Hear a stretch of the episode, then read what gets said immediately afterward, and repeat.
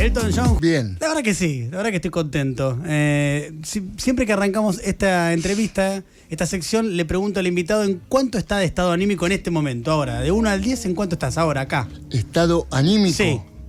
Y estoy como para jugar en la primera de boca. Con lo cual estoy bien. 10. Ah, estás en 10. Ah, estás altísimo, estás altísimo. O sea, esta entrevista, a lo sumo, cuando termines, podés estar igual, para estar igual de bien, digo, pero, pero eh, más arriba que eso no vas a estar. No vas a quedar Más de. y- no. Más de 10 no. No, a estar cansado. Ah, está casado, claro, exactamente. Em, Pato, eh, ¿hace cuánto que no ibas a un programa de radio? ¿Tiempo largo? Y un tiempo largo. Sí. La última vez que estuve hará 3, 4 meses en un programa muy largo, que estuve como, te diría, dos horas. ¿Con Tomás Rebord? Con Tomás. Sí. Un fenómeno. Gran programa. Cuando llegó me dijo, ¿cuánto podés estar? Le digo, 10, 15, 20 minutos, lo que vos quieras. Me dice, pero yo quiero, este, no sé, lo que Claro. vos quieras. Y estuvimos, sí, una hora y media, qué sé yo. Es el método Rebord. el Está bueno, Sí, está está bueno. bueno, Está re está bueno. bueno. Sí, sí, sí, a mí me gusta. Sí, sí, Es en muy YouTube. bueno. Es en YouTube. Sí. ¿Te sí, gusta sí. consumir cosas eh, así por, por YouTube, por redes sociales o, o- o no te va? Me va poco. De todas maneras lo, lo tengo porque es imposible no tenerlo, pero no laburo todo el día con eso ni en pedo. Claro. No, claro. no. Eh, cuando empezó a salir me subí a eso y después me fui, qué sé yo, hay mucha puteada, mucho... que- ¿Qué tenías. Twitter? Tengo Twitter, tenía Twitter, Sí. Facebook, eh, bueno, y ahora me quedé con nada, con, con lo mínimo. Claro. ¿Qué es Twitter? ¿O con qué? ¿O con Instagram? ¿Qué Con in- Instagram lo tengo Sí. y después tengo, qué sé yo, nada, esta cosa que, que mando mensajitos, me re- recibo mensajitos, pero poco. Si no te vuelves loco. Y sí, y sí, Es todo imagínate. el día, Y sí, todo el día, todo el día. es un montón. Es mucho. Es un montón, es un montón. Em, nosotros, Pato, tenemos dentro de esta sección algo que llamamos todo confirmado, todo cierto, que eh, básicamente son cosas que tienen que ver con tu vida, ¿no? Sí. A lo largo de toda eh, tu vida, eh, vos has vivido un montón. ¿Vos qué edad tenés, Pato? 80, 80 años. un paquete. Mientras preparaba esta entrevista, me di cuenta de la cantidad de cosas que hiciste a lo largo de tu vida, de la cantidad de lugares en los que estuviste y las cosas que hiciste. Así que eh, será un recorrido eh, eh, seleccionado, ¿no? Digamos, con cosas muy precisas acerca de eh, tu vida. Todo confirmado, todo cierto, es como una especie de verdadero falso, ¿no? Está bien. Te a va a pasar un fragmento de, o una afirmación acerca de tu vida y vos vas a decir si es todo confirmado, todo cierto o no es todo confirmado, todo cierto. ¿Te parece bien? Sí, claro. Bueno, vamos adelante. De niño Galmarini jugó el torneo Evita. Luego del bombardeo a Plaza de Mayo, suspendieron el torneo. Ese fue el motivo por el cual se empezó a ser peronista. Es verdad, es cierto. En realidad, por muchas más cosas, o por algunas cosas más, me dice peronista. El peronismo no nació en mí de un día para otro. Pero sin darme cuenta, el deporte del peronismo fundamentalmente, que fue una etapa extraordinaria, eh, que fue que se desarrolló del- desde la- toda la primera presidencia de Perón, eso me enganchó mucho, porque me gusta mucho el deporte. Mi viejo, que no era peronista, pero me llevaba al Luna Park, a la cancha de Boca, a la cancha de Racing, al velódromo, al autódromo, en fin. Me llené de deporte y también jugué al fútbol. Jugué al fútbol en los Evita, en mi equipo se llamaba Mundo Infantil. Y cuando en, en julio, junio, junio del 55, bombardearon, yo esa mañana estaba jugando en una plaza cerca de mi casa con algunos de los pibes que jugábamos en el torneo Evita. Llovía o empezó a llover tenuemente y parecía que este, se venían ruidos de el cielo, digamos, de tormenta. La gente entró a correr, nosotros dijimos, esto no es ni tormenta ni demasiada lluvia. Y estaban bombardeando Plaza de Mayo. Como yo vivía a 50 metros de la Plaza Intendente Casares, que es donde me pasaba buena parte del día jugando al fútbol, a la pelota, subí con algunos de los compañeros que estábamos ese día pateando y veíamos lo, vimos los aviones, sin saber exactamente qué eran los aviones y los ruidos de Plaza de Mayo. O sea, tenés ese recuerdo, ¿qué edad tenías vos?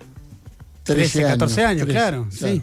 Y tenés el recuerdo ese de ver los aviones desde la terraza sin, claro. pasando los aviones, el ruido de las bombas, porque no solamente bombardearon Plaza de Mayo, sino que también algunas bombas cayeron en Pueyrredón y Las Heras, más cerca de mi casa, y otras en lo que era la residencia del presidente, que no era la casa del general Perón, era la, residencia de los presidentes argentinos. Claro.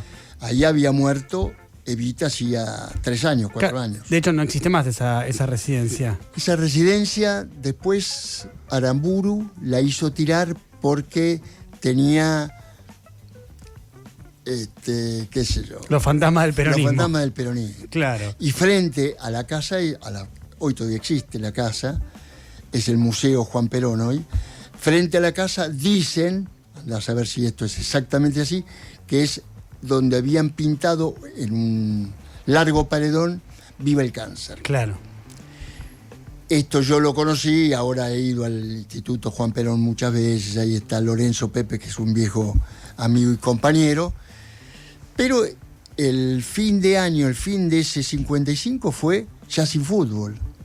Ya apenas los bombardeos, apenas, apenas Perón se fue a Paraguay, los, los torneos de Vitas se suspendieron. Claro. Y lo que a mí me empezó a pasar ahí es que mis amigos del fútbol, mis amigos del equipo, sus viejos, muchos laburantes del barrio, este, empezaron a mudarse, la guita no les alcanzaba, los echaban del laburo, pibes que me decían mi viejo está en cana, y esto me empezó a dar vueltas en, en la cabeza. Tiempo después ya no tenía dudas de que había que volver a traerlo a Perón, la gente comentaba, en realidad buena parte del pueblo argentino se estaba ya comenzando a movilizar en lo que después fue la resistencia del peronismo. Estamos con Pato Galmarini, el mejor entrevistado del mundo. Eh, hay más de todo confirmado, todo cierto. El pato fue amigo y jugó al fútbol con el padre Mujica. En un partido Galmarini le metió un caño y Carlos reaccionó con una trompada y lo amenazó con crucificarlo. Y puede haber sido cierto. pues yo metía mucho caño. Me gustaba más hacer un caño que hacer un gol. Y con Carlos, con el padre Carlos Mujica, sí hemos jugado mucho. Yo ya en esa época, o apenas pasado el, el bombardeo y la ida de, Perón de Argentina, yo ya lo conocí. Y lo que lo conocí jugando al fútbol. Este, y terminamos siendo, te diría, bastante amigos, a pesar de la edad y que, digamos, nuestros caminos eran distintos. Él estaba en ese momento en el seminario de Villa Devoto, donde fui a jugar varias veces. Y él, él era fana de Racing. Eh, sí, claro. Fana, fana.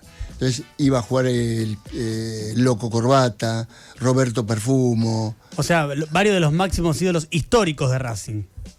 Varios de los que jugaron años después la final del mundo, donde Carlos Mujica también estuvo allá en. ¿En Uruguay fue? No. sí, en Uruguay la final. Sí. El primer partido fue con el Celtic en Escocia o, por allá. Sí, sí, termina saliendo en el. Fana del fútbol. El cura, fana del fútbol. ¿Y tu relación con él cómo era con Mujica? Porque es una figura muy emblemática de la historia argentina. Y fue una buena relación, yo mucho más pibe, pero en ese momento yo te diría que fui un compinche de él. Lo acompañé, estuve mucho, tengo todavía muchos amigos de lo que era el barrio La 31. Este, ahí jugábamos mucho, mucho al fútbol también, él jugaba mucho al fútbol, iban muchos amigos y muchos amigos de Racing. Los mismos que iban al seminario antes, después los trasladó allá a la 31. Así que era los domingos a la mañana un par de mates, eh, la misa, que normalmente daba para el barrio, y después fútbol. Claro. Y te cagaba palos. Era duro. Este, era hablando de corazón, pero duro cuando metía pata. y el turro te decía, te metía pata duro y te decía, Dios me perdone. Después de la patada, ¿no? palo, sí. Después de la patada. ¿Y él fue una influencia muy importante para vos en la política? Muy. ¿Qué- ¿En qué te marcó? Y me- mira, primero me marcó en aquel momento de la iglesia donde se estaba transformando la iglesia mundial, Claro. la iglesia argentina, Claro, una, una iglesia por opción por los pobres, digamos. por los pobres, los curas del tercer mundo vinieron unos años después, pero él se sumó a todo eso. Y también, además de hablarme de, de Jesucristo, de la iglesia, de las modificaciones de la iglesia, me decía, en la patria nuestra, en la tierra nuestra, para los pobres, Jesús es un emblema, pero también lo es Juan, Perón. Es el que encarna, no sé si exactamente era así, el que encarna al pobrerío, a los que tenemos que darle de comer, era, el, era el peronismo, ¿no? Era Perón y el peronismo. Hay más, ¿eh? De todo confirmado, todo cierto. Basándose en los tres caniches de Perón, Malena le regaló al pato tres perritos para que tenga las mismas mascotas que el general. Es verdad. Un día apareció- Malena, Malena Galmarini, ¿no? Tu, tu, Mi hija. Tu hija. apareció un día. No, fui a la casa y había tres perritos. Le digo, ¿y esto qué carajo es? ¿Qué es esto, Male? Me dice, me lo regaló una señora que arma los perritos, estos caniches. Este, y le digo, y te lo voy a chorear, porque.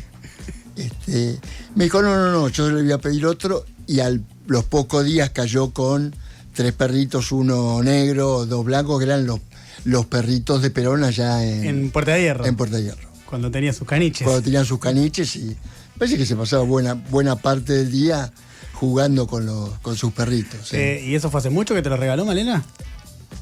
Sí, hará cuatro o cinco años. ¿Los tenés todavía? Los tengo, los Ah. tengo ahí arriba de mi cama. Ah. Sí, cuando, ah, ah, porque no, ah, no son caniches. No, caniches en joda. Parezco Susana Jiménez, que te digo en vivo. claro, eran No, de no, no. Sí, Eh, perritos. Perritos. Este, Claro. Pero muy piola, están, están bien hechos, bien hechos. Lindos. ¿Los tenés ahí arriba de tu cama? Los tengo arriba de mi cama, junto con otros, con unas fotos que tengo ahí. Tipo un y es altar. donde Moria me reputea. por los caniches, por el cura Mujica. ¿Qué te dice Moria? por Me dice que saca todo esto. Este, está ahí también, tengo a Evita y a Perón en otro cuadrito. tengo un viejo cuadro del año del pedo, imagínate de cuando yo jugaba en los infantiles Evita. Ahí está el cuadrito. Lo que pasa, Pato, que yo también la entiendo, Moria, ¿no? Porque en la cama uno además de dormir, bueno, tiene relaciones y tenerlo de arriba de uno que te está mirando a los caniches, a Perón, Sí, sí, a. Evita, ¿no? A, a Pare- al padre Mujica. Es una cosa medio complicada, ¿viste? Un día me dijo, te voy a tirar toda la mierda. Digo, ni se te ocurra. No, a Perón y Evita no los va a tocar. No. A los caniches A los también. caniches también. A mi cuadrito de- de- del piberío también. Sí. ¿Cómo te llevas con Malena? Bien, muy bien. Yo tengo cinco críos. Sí. y Malena es una la menor de las, de las mujeres. Eh, las otras dos son dos hijas mayores que tuve antes de Otra gestión. Otra gestión. Y después tengo dos varones. Son cinco en general. Los dos que en juegan, total. que juegan al fútbol. Los dos jugaron al fútbol. Martín jugó más tiempo, jugó en Tigre, y Sebastián jugó en Platense, en, bueno, en Primera B. Jugaron los dos. Claro. Este, y bueno, se divirtieron. Lo que pasa es que, La claro, pi- pienso que eh, por las edades que tienen, eh, los más grandes o las, las más grandes eh, vivieron tu época de clandestinidad, ¿no? Yo a, Bernal- a las dos primeras las tuve con mi mujer de entonces, mi compañera de entonces, y en un momento en el año 71, 72, 72. antes de la llegada de Perón, Claro. hubo un problema muy serio y ahí estaban los milicos buscando a todos los a todos los muchachos y a mí me fueron a buscar me clandestinicé ¿Vos estabas en, en descamisado o en descamisado? En mon- no ya en ese momento descam- yo había empezado en- yo me siento más descamisado que montonero Claro, por- pero no puede- por una di- diferencia pero porque fue nuestra agrupación de entrada del año, yo calculo que habíamos empezado 67, 68, a ver qué se hacía. Después eso se transformó en una organización armada muy chica, Claro. muy prudente, muy piola, con Muy prudente. Una organización armada muy prudente. muy, muy prudente, porque había imprudentes. claro, también, sí, ¿no? sí, sí, sí. Este, con muchos amigos, muchos amigos queridos, y terminamos ahí. Y después al poco tiempo terminamos todos juntos en Montoneros, con la Fuerza Armada Revolucionaria, en fin. Claro. Y ahí pasaste a la clandestinidad. ¿Y cómo hacías para ver a tus hijas? Un desbole, Muy difícil. muy difícil. Las veía mi vieja, yo le había dicho a mi vieja que se tomara todos los colectivos que pudiera con, las dos, con mis dos hijas mayores, y nos encontrábamos en alguna plaza que conveníamos antes. Claro, todos los colectivos posibles para que si la seguían, que se diera cuenta. Sí, yo no sé si mi vieja se hubiese dado cuenta, pero, caminaba, se bajaba, subía, pobre a la vieja. pobre vieja le hacías hacer eso. No entendí un carajo. Claro. Este, y ahí sí, fue, fue difícil. Fui en, durante todo ese tiempo y algún tiempo más porque había. No, no, no era seguro. La época en que Perón retorna, que Cámpora fue presidente, que después fue presidente, en verdad nunca este, las Fuerzas Armadas se, se fueron enteramente a los cuarteles. Claro. Entonces fueron muchos años de mucho cuidado, de mucho cuidado. Una época muy difícil. Eh, hay más, ¿eh? De todo confirmado, todo cierto. La primera vez que fue a la casa de Moria, se le cayó un calzoncillo que se le había quedado enganchado en la manga del pantalón. Esto no, esto es así, no. Es así, pero de pedo. Yo, yo me puse el día en un pantalón ese día. Y se- junto con el pantalón, en una de las patas, de, la- de qué? de las patas, se metió un calzoncillo. Yo no me di cuenta, porque tenía el, calzo- el calzoncillo lo tenía puesto. Puesto. Y cuando llego a la memoria, la primera vez, La primera vez que vas a la casa. sí. A los dos minutos, a los diez minutos, me dice, vamos a tomar un café o unos mates. Y me dice, ¿qué es eso que se cayó? Digo, ¿qué sé yo? No es mío.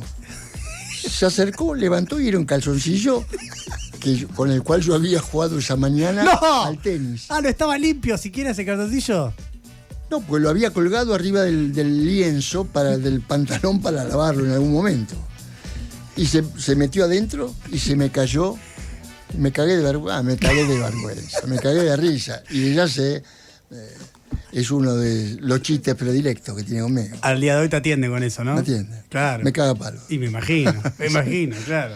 ¿Cómo es la relación entre ustedes? Con Moria, Sí. muy buena. ¿Sí? Sí, muy buena. ¿Imaginabas Muy bu- enamorarte eh, a esta edad? qué sé yo, uno no, no sabes cuándo, termina una, una empresa y cuándo empieza la otra. y, y sin buscar, porque además yo a Moria no la conocía. La conocí hace 30 años o más. En ese famoso En un programa, programa. A la cama con Moria. Alguna vez la había visto, pero ni siquiera cómo te va, ni qué decís, nada.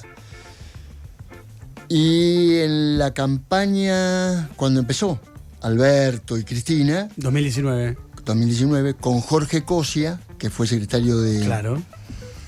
de Cultura, nos juntábamos, tomamos un café y yo le dije, mira, me parece que debiéramos hacer, que podríamos hacer un encuentro de la cultura y el deporte.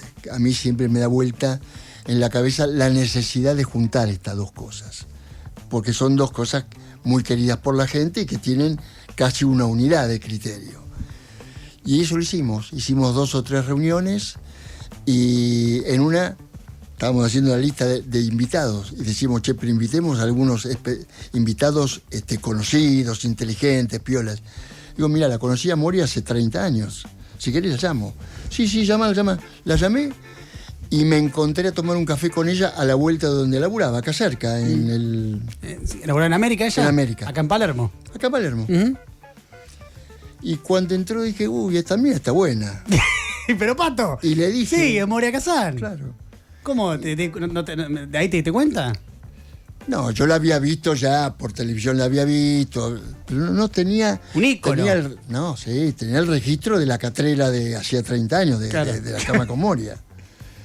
Y le dije, Moria, está buena, ¿eh? Y ella me dijo, vos también está bueno. Y ahí empezamos a tomar un café. Pero los dos se dijeron eso ahí. Sí, le dije, che, está buena Moria todavía. Y me dijo, y vos también estás bueno. Todavía te digo también. Sí. Y ahí arrancamos.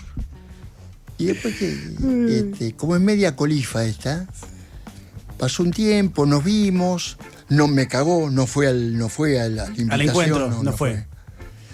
Este, y después, bueno, tomamos un par de cafés más y después el diario que se había casado, que se había ido a Florencia, a Roma o a Italia a casarse. Digo, esta mina me cagó. A los, esto habrá sido en diciembre lo de ella, el casorio con un tipo del arte, qué sé yo. Dije, bueno, también le gusta el arte más que el deporte. Eh, La tengo que invitar a un museo. Y, pero, sí. Después, en la misma, en algún programa de televisión, leí que era una cosa medio. Este, entonces la volví a llamar.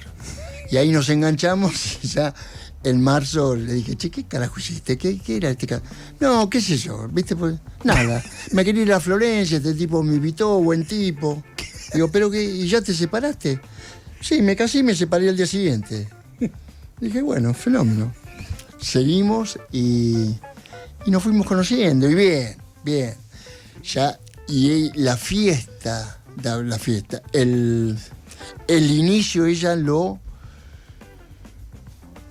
dice que fue el 24 de marzo del 2020. 20. 20. Porque yo ese día le habré mandado, yo le mandaba cosas de Perón, de Vita, de historia del peronismo. Porque Moria también conoce esta parte de esta historia. Y el 24 de marzo del, del 20, no sé qué le habré mandado sobre el tema de la caída, digamos, de- del despelote que comenzó acá. Y ahí me invitó a la casa y ahí arrancamos Con el calzoncillo que se te cayó. con el calzoncillo que se cayó. y acá estamos. Estamos con el Pato Galmarini, el mejor entrevistado del mundo. Hay más. Para este 2023, Calmarini tiene un proyecto televisivo, un ciclo de entrevistas con políticos en pijama titulado A la cama con Pato. Sería bueno ese. Sería lindo ese. Pero. Con, con un calzoncillo, ¿no? Claro. Un calzoncillo. Claro. La primera invitada Moria. Y sí, sería un programa, o por lo menos un programa especial, mirá. Hicimos eh, con Moria dos o tres programas de distintos programas que ella tuvo en Claro, porque ella fue conduciendo, sí, sí. Sí. Sí, uno en América vi, a la noche. Eh, tipo a las 9, 10 de En noche. América, tuvi- Sí. sí. ella estuvo en reemplazando Eso. un reemplazo. Florencia Peña, A estuvo Florencia, reemplazando. sí. sí. Y ahí estuve con ella y después en otro programa. Y la verdad que nos cagamos de risa. ¿Cómo son las cenas, por ejemplo, que son de, de un montón, porque hay eh, hijos por todos lados y demás, en la que está, por ejemplo, Malena, Sergio Tomás Massa, vos, Moria Kazán? ¿Cómo es eso? ¿Qué- qué- ¿Cómo son esas Es cenas? piola, es bueno. De lo que menos hablamos es de política. Claro. Y de fútbol poco, porque también nos cagamos trompadas a veces. Pues. Claro, Sergio es de Fanático de Tigre. Malena más fanática que Sergio. Cuando están Martín y Sebastián, Tigre, eh, Martín jugó qué sé yo, 20 años en Tigre. Claro. Entre divisiones inferiores y primera división jugó, sí, no sé si 20, pero por ahí anda. Eh, Martín de chico era muy hincha de Boca, porque yo soy fana de Boca y lo llevaba a la cancha. Eh, Sebastián también. Y después uno rajó para Tigre y es fana de Tigre. Hoy Martín es muy hincha de Tigre. Y, y Sebastián no. Sebastián va todavía conmigo a la cancha de Boca. Y son. Y nos cagamos de risa, en verdad. Porque Moria es divertida, Malena es divertida, Sergio, pregu- Sergio pregunta pelotudeces, qué sé yo. Eh, y yo también, y entonces es una mezcla de cosas, ¿no? De fútbol, de política, de, de, de historias. Son este, almuerzos piolas. ¿Y a, piolas. ¿Y a Sergio lo ves bien? ¿Lo ves bien como... ¿Te gustaría que fuera candidato a presidente? Sí. Sí. Sí, lo veo, en verdad, te diré que lo veo fenómeno, ya no por televisión o cuando, Si no lo veo bien en, la, bien en su casa, con una tranquilidad que vos decís, le decís, che, pedazo de turro, a vos no hay nada que, te afecte. Eh, bueno, y esto nos pasa a todos los que hemos militado mucho. Ya finalmente las cosas no es que te resbalen, pero no puedes hacerte cargo de todo pues en lo que sea. No puedes vivir. Es el Pato Galmarini, eh, que ha pasado aquí por Mejor Entrevistado del Mundo. Pato, me dijiste que arrancaste con 10 la entrevista de estado anímico. ¿Con cuánto te vas? 12. Ah, muy bien, mejor. Con ganas, con ganas, claro. Pato, ha sido un placer que hayas venido. Gracias por haber venido. Te agradezco mucho. Un placer. Igual. Chau.